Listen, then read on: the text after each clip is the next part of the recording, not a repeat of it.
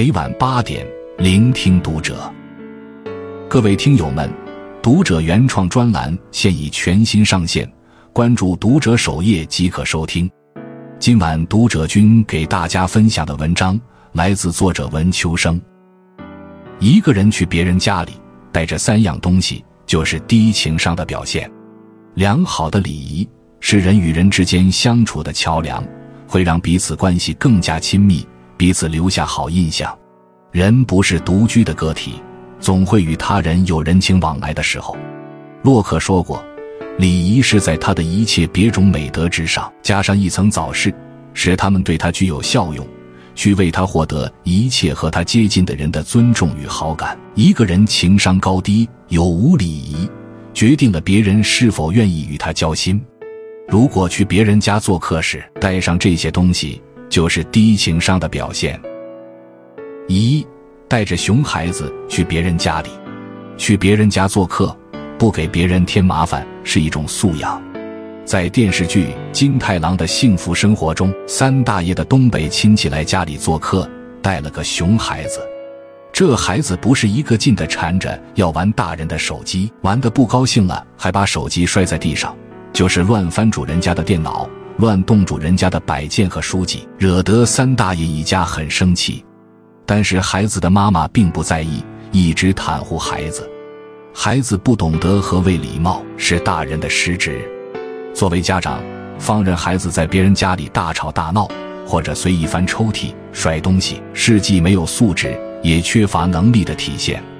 如果带上自己都管不住的调皮孩子去别人家做客，不仅会给主人家带来困扰。还会让自己的个人形象大打折扣，让他人对自己产生负面看法。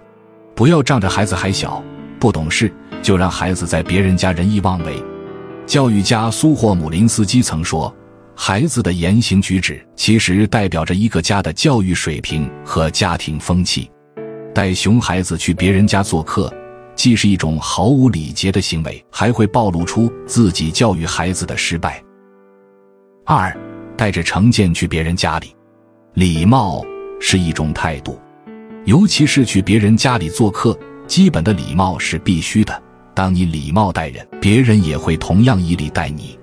倘若带着成见去别人家吃饭，就是故意找茬，让所有人心里都不开心，矛盾一触即发。好好的一顿饭，却吃了一肚子气。埃里克说过。粗暴无礼是内心虚弱的人用来使自我显得貌似强大的手段。看不起对方，就不要去吃别人家的饭。进了门又故意挑事，显得自己多有能耐，殊不知正是暴露了自己的人品有多差劲。去别人家做客，别带着成见。万般皆不易，最难是自心。不论要去拜访的人过去是怎样的，既然决定登门。那就该给予对方一个机会，展现现在的自己，不要先入为主，戴着有色眼镜看人。一件事有百般看法，若是心怀成见，对方再如何示好，也只会让你觉得不怀好意，最终导致这次聚会不欢而散。三，带着负面情绪去别人家里。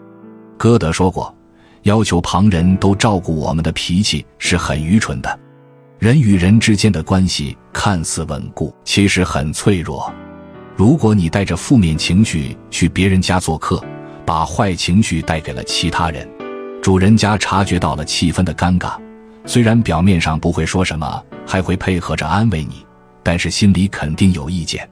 去别人家做客，要学会调整自己的心情，不管遇到了什么事，都先放一放，别一味的抱怨、哭诉。如若心情实在糟糕，就委婉的推掉邀请。每个人都有自己的生活的要过，没义务参与到你的人生中去，成为你发泄情绪的对象。没有人愿意和负能量满满的人来往。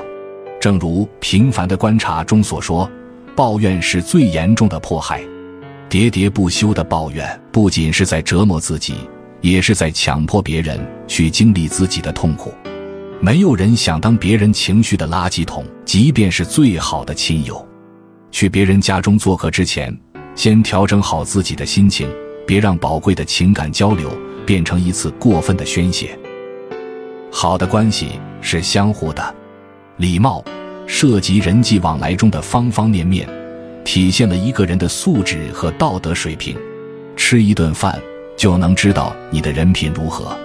保持良好的礼仪，不要带熊孩子吵吵闹闹的让人为难，不要带着成见和负能量搞得气氛尴尬，给人增添负担。人与人之间的关系从礼仪开始，也将从失礼结束。高情商的人。都懂得做客之道，唯有掌握好社交中的分寸感，才能让彼此的关系更好。愿我们都能做一个高情商、有礼数的人。关注读者，感恩遇见。